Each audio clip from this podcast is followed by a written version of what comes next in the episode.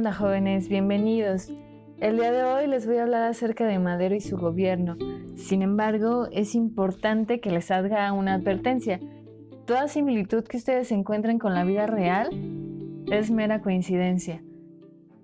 Iniciamos. La tesis de Madero era gobernar con apego a la ley y a las instituciones, respetando las libertades públicas y los derechos políticos, defendiendo el voto y, la más importante, alentar a una participación ciudadana a través de una vida pública.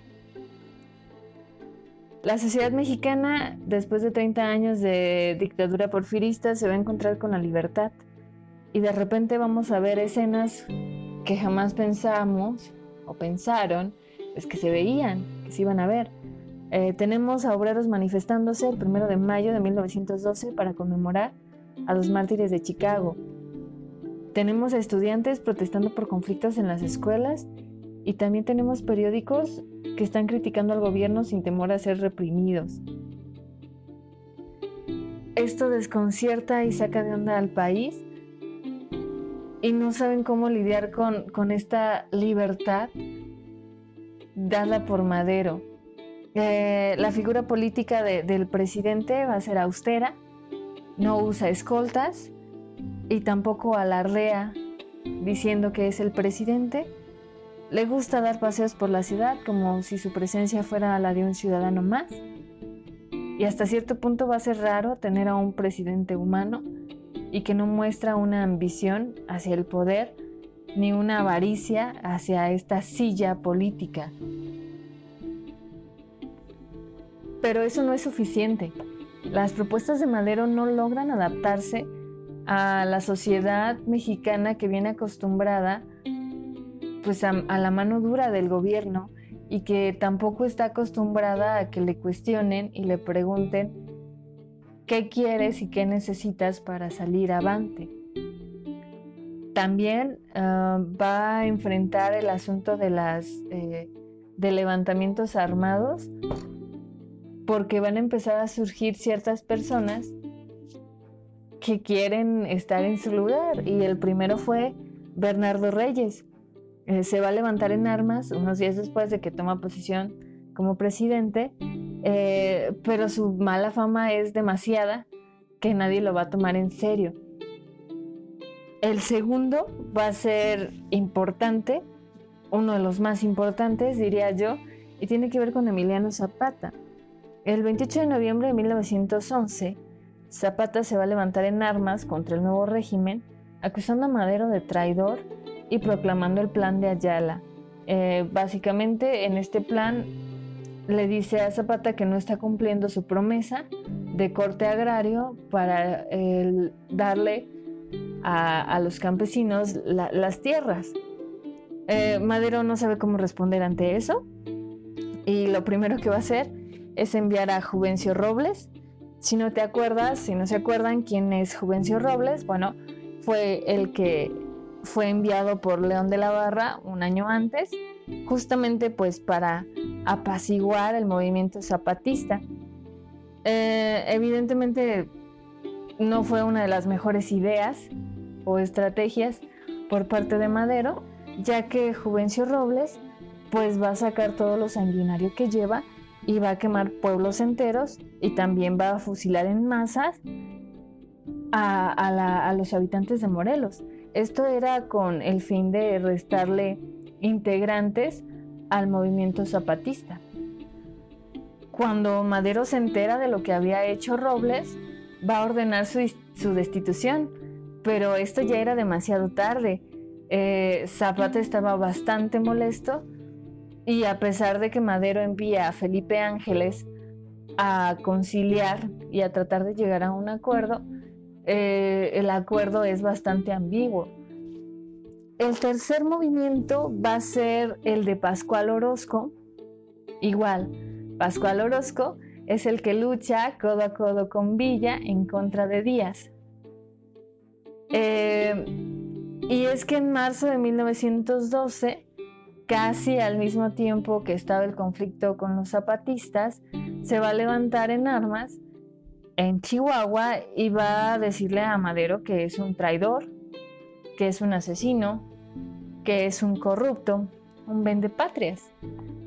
Y esto se empieza a poner denso porque eh, esta, esta rebelión amenaza con extenderse por los otros estados que estaban en el norte. Pero en julio de 1912 Victoriano Huerta va a llegar para derrotarlo y va a poder restablecer el orden. Y finalmente, el cuarto levantamiento con el que tiene que lidiar Madero va a ser el de Félix Díaz, que es sobrino de Porfirio. Y este compa pensó aplicar la del hijo de Iturbide, que por solo ser pariente de, de aquel que fue presidente, pues pensaba que le tocaba ahora la herencia a él de gobernar. Pero la neta es que su actuar fue patético, nadie lo secundó, al contrario va a ser capturado y encarcelado a los pocos días. Para finales del año de 1912, Madero creyó que ya la había librado, sin embargo, pues esto, esto no era así. Y es que el plan de Madero no funciona por muchas malas estrategias o malas decisiones tomadas eh, pues de manera visceral. No puedes llegar a la presidencia y poner en el gabinete a tu tío y a tu primo, que además son porfiristas, y decir que los nombraste porque los conoces y porque sabes que no van a robar. ¿No? Eh, Madero va a nombrar a su tío Ernesto Madero como secretario de Hacienda y a su primo Rafael eh, como secretario de Fomento y luego lo va a mover a la Secretaría de Gobernación bajo el argumento de que por ser conocidos sabe que no van a robar y que son hombres de bien. Estos dos compas van a obstaculizar todo tipo de reformas revolucionarias y evidentemente van a proteger a los amigos porfiristas. El problema fue que Madero quiso verse muy conciliador, muy democrático, muy incluyente, y va a organizar su gabinete con gente del viejo régimen, como sus parientes, y también ah, va a sumar a los revolucionarios. Esto va a dar una parálisis de la administración pública. Y el verdadero problema era que Madero confiaba igual en sus amigos que en sus enemigos. Pero lo más dramático de esta historia es que va a alejar a los amigos y acoger a los enemigos. De tal forma que Madero va a ir desechando involuntariamente, obviamente, eh, a la gente que se jugó la vida con él en los campos de batalla y le va a abrir las puertas a quienes no tenían nada y no habían aportado nada al movimiento de la revolución. El presidente Madero no va a querer escuchar a los colaboradores, va a ignorar las críticas, va a despreciar los señalamientos con, diciendo que exageran y tampoco va a escuchar a su hermano Gustavo, quien le hacía ver que a sus parientes pues les faltaba vergüenza. Esto va a desencadenar un conflicto que estalla en enero de 1913 los diputados maderistas le van a entregar un escrito que puede resumirse en, una frase. Estás viendo y no ves, compa. El documento dice lo siguiente. La revolución va a su ruina, arrastrando al gobierno emanado de ella, sencillamente porque no ha gobernado con los revolucionarios. Es necesario, señor presidente, que la revolución gobierne con los revolucionarios y se impone como medida propia de conservación que dará fuerza y solidaridad al gobierno que los empleados de la administración, es decir, los funcionarios públicos, sean todos sin excepción posible amigos del gobierno, criticando obviamente pues que estaban los familiares de, Madero que no sabían ni qué onda. Ah, los focos de alarma se estaban prendiendo por todos lados y la única persona que veía la, situación con ojos optimistas, pues evidentemente va a ser Madero. A su juicio, todo es parte del aprendizaje. Eh, Madero consideraba que bajo su régimen los representantes de la nación iban a ser responsables de su tarea pública y que no teníamos, no tenía que que presionarles pues, para que se pusieran a chambear. En fin, demasiadas buenas intenciones.